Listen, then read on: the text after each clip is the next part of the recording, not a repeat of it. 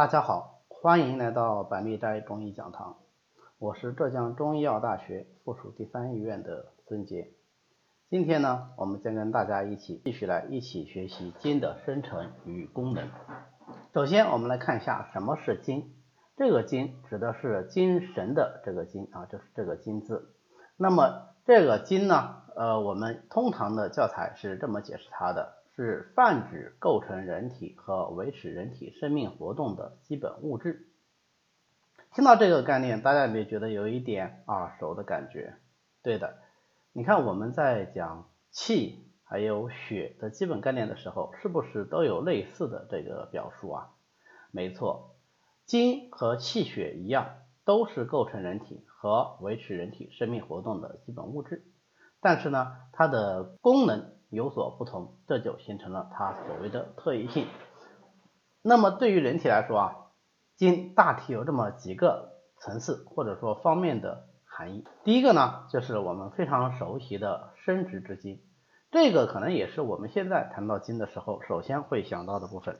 因为我们现在呃讲生殖的话，首先可能会想到男性的精液，哎，那么这个精液肯定跟生育跟生殖是有关系的，但实际上。中医的生殖之精跟精液它不是同一个概念。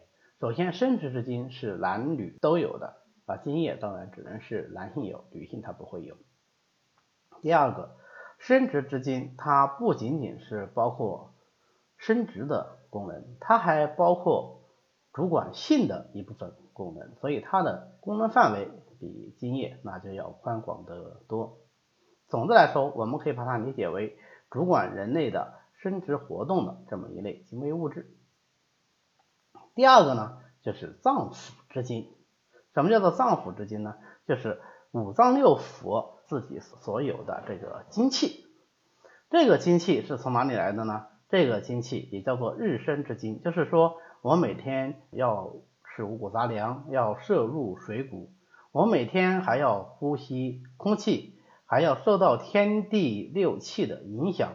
那么所有这些内容杂合在一起，就形成了人体的正气。这些正气分别的所流行于五脏，那么五脏的功能正常，就产生出自己的精气，这个就叫做脏腑之精啊。我们《内经》里说，肾受五脏六腑之精而藏之啊，这个五脏六腑之精指的就是脏腑之精，因为我们每天都在源源不断的产生这些脏腑之精啊，所以叫做日生之精啊，就每天都会产生的精。第三个层次呢，精还可以指精血、精液等等所有的人体精微物质的一个统称啊，所有的精微物质都可以称为精。那么也正是因为这个原因，所以精也可以往往用来指代人体的正气。嗯，实际上精和气啊，在中医里面有的时候是可以相通用的。这个理论的渊首可以往上推及到。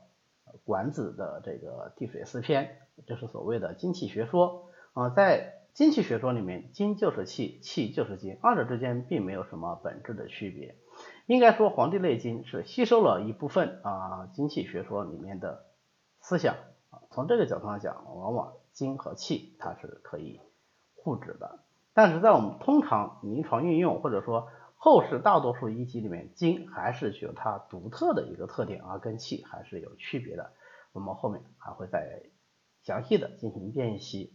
那么人体之精是怎么生成的呢？这个我们要从三个方面来讲。第一个呢，就是先天之精，它的生成途径嗯非常的特殊啊，有其特色之处。所谓先天之精啊，就是我们内经里讲的何谓精？两神相搏，长先生生，是为精。就是说，什么东西叫做精呢？两神相搏啊，男女两神，两个神明啊，有神明的这个个体相搏啊，在一起，阴阳合，故能有子嘛，对吧？那么就能够孕育子嗣。那么这个两神相搏以后啊，它产生一生了一点最初始的精微。在这个时候，甚至于胎儿的形体都还没有孕育出来，它就已经存在了啊，长先生生。那么这一点精为物质，它就称为精。你看，它是不是在人体形成之前就已经存在了？哎，所以叫做先天之精。那么当然，随着这个胚胎的逐渐的孕育和发展，先天之精呢也逐渐的强盛，并且渐次生出脏腑气血，最后形成一个新的个体。这个是先天之精。那么第二个精呢，它是后天之精。这个后天之精的来源是从哪来的呢？那当然就不会再是爸爸妈妈给的了，它是来自于寄生以后我们摄入的水谷精微。和我们受天地之气所影响啊，所谓的天地之清气杂合而成啊，就成为后天之精。那么这个后天之精，大家想想，今天地的精气与水谷精气杂合而成，它是在哪里形成的呀？对，在五脏六腑里形成的，是不是就是我们前面讲的日生之精、脏腑之精，对吧？就是这个含义。好，那么。后天之精每天都可以产生，先天之精由父母两神相合，先于死生而产生。那么先后天之精之间有什么关系呢？哎，先天之精是后天之精形成的根本动力啊，它能够促进后天之精的生成，而后天之精的充盛又可以反过来补充先天之精。通过什么渠道补充呢？对，肾受五脏六腑之精而藏之。那么这个后天之精形成之后啊，其有余者则藏之于肾。那么经过肾把它转换成为先天之精啊。那么当然所有的精都是藏之于肾的啊，就是肾藏精的功能。那么在肾藏精之后，有特殊的一部分啊，经过肾的气化作用。它会形成生殖之精啊，具有生殖作用或者主管生殖功能的肾精。那么这个生殖之精，它是要失泄有度的，它是要阴阳和的。所以呢，它能不能再继续藏于肾呢？就不能，因为肾藏精是藏而不泄的，它不能够说时藏时泄。那这个时藏时泄的精，它放到哪里呢？就藏于精室啊，所以生殖精由肾中所藏之精而来，但是它藏于精室就失泄有度。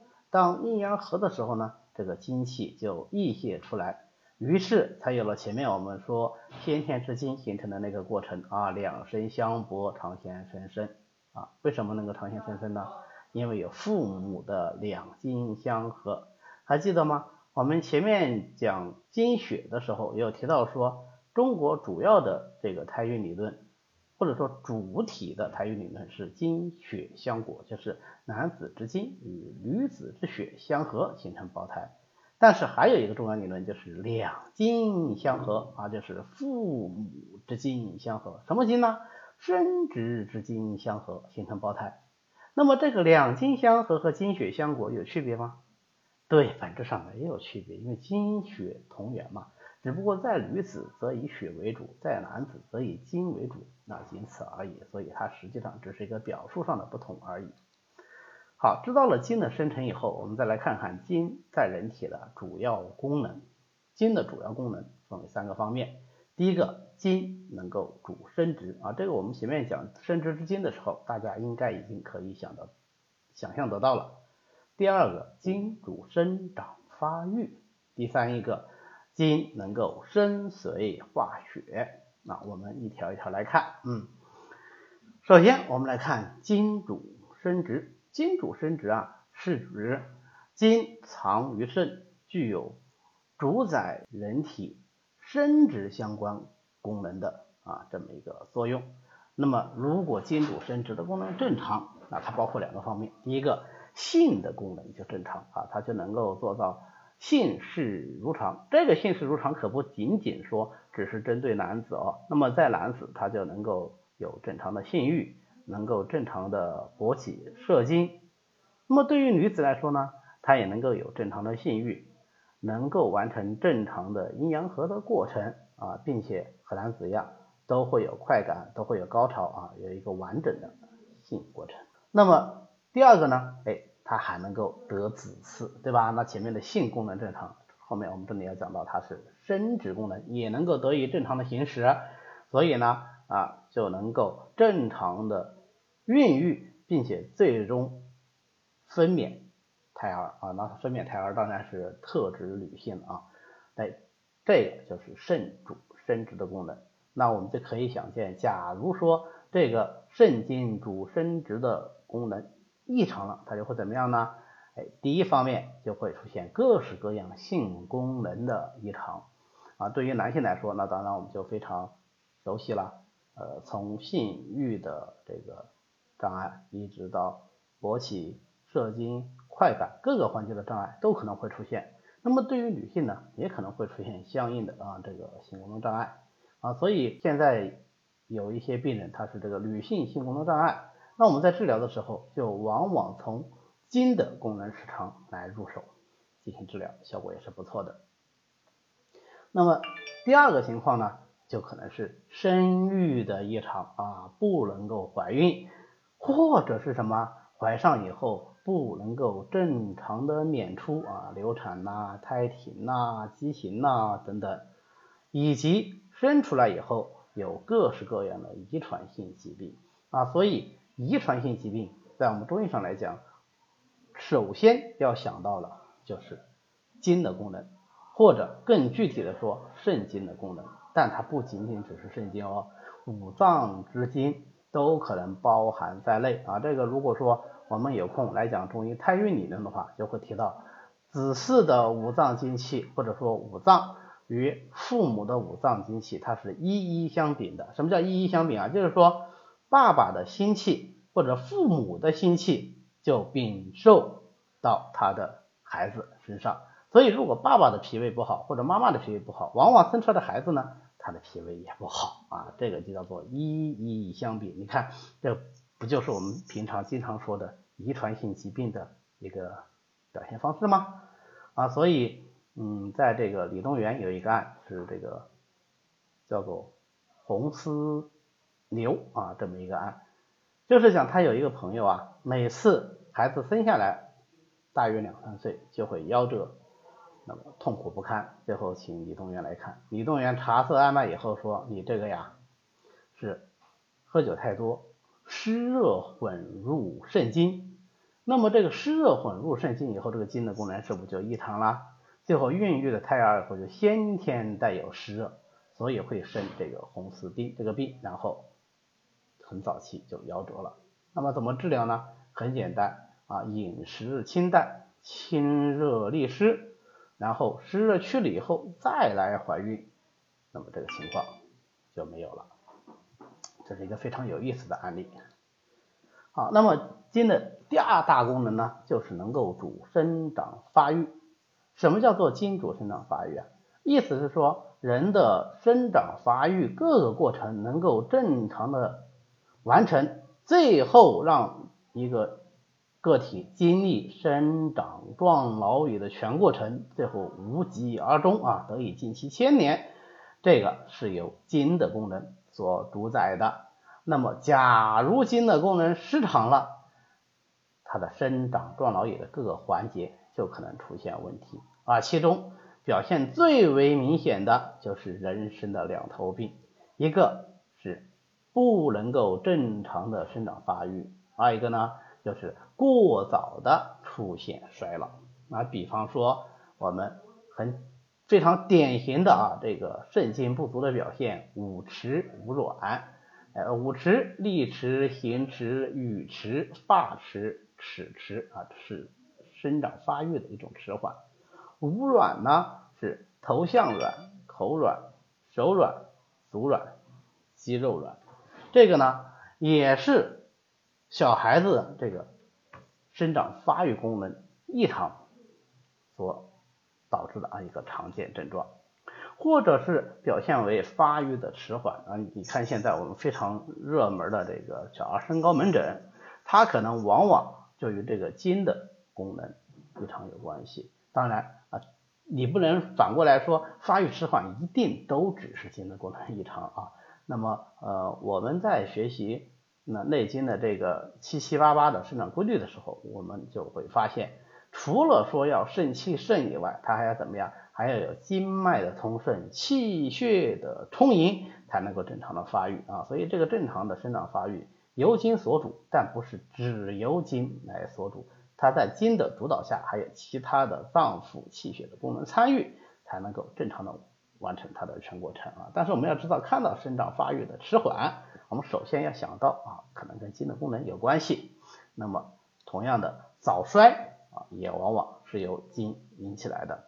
这个早衰当然不仅仅是只是说过早的衰老，还包括各种提前出现的，甚至于各种退行性的病变，它都可能跟筋有关系。你像我们非常典型的呃骨质疏松啊，或者是男性的前列腺增生呐，这些都是非常典型的退行性的病变，或者说老年化病变。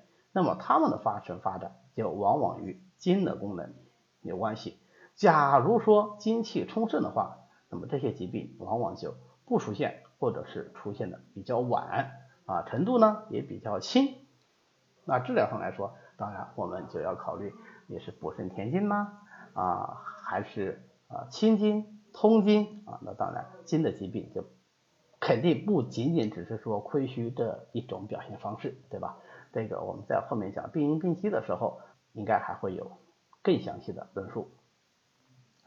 筋的第三大功能是主生髓化血，肾主骨生髓通脑，所以筋有一个非常重要的功能，就是生髓，髓则藏于脑，所以在肾主生髓的功能正常的情况下呢，就水充脑满，那这样子呢，人呢就精神爽利，手足清劲啊，抵抗力也强。如果说肾不能够生髓，那就怎么样？髓海不足，髓海是哪里啊？是脑嘛，对吧？所以就会出现很多脑部的或者说是借脑上面七窍的相关症状啊。我们前面讲过了，是八个字，还记得吗？颈酸眩冒、老壮耳鸣，哎，这些髓海不足的症状。那么筋呢，还能够化血啊，当然血反过来也能生筋啊。筋化血是血生成途径之一。如果筋化血的功能正常，那么血呢也就相对的显得充足。假如筋不能化血，就往往表现为精血的不足。那么这个精血不足，你看既有血的不足，也有精的不足，所以它就会表现为肾精或者说精气不足和血虚湿濡的双重症状。肾精不足症状还记得吗？能够能够推出来吗？对，一个不能主生殖，再一个不能主生长发育，对吧？就是这两大类的症状。那么如果是血虚湿濡呢？那就是全身各个脏腑、四肢百骸啊、七窍失于、濡养的症状。当然它不会同时出现，会有所偏重。那你比方说，如果是血虚而不能养目，就会出现什么？就会出现视物昏花。对吧？如果是血虚不能养神，它就会出现失眠健忘；如果是血虚不能养手足，不能养经脉，就会出现什么？哎，它就会出现手足的麻木、颤动、抽搐啊，等等等等啊。这个如果举起例子来说，那就是举不胜举了。那么以上呢，就是筋的生成和主体功能的全部介绍。今天我们就讲到这里。如果各位对我们的讲课感兴趣，也欢迎您。关注喜马拉雅上的孙杰开讲，这样子你就能够随时收听我们的最新内容了。谢谢大家。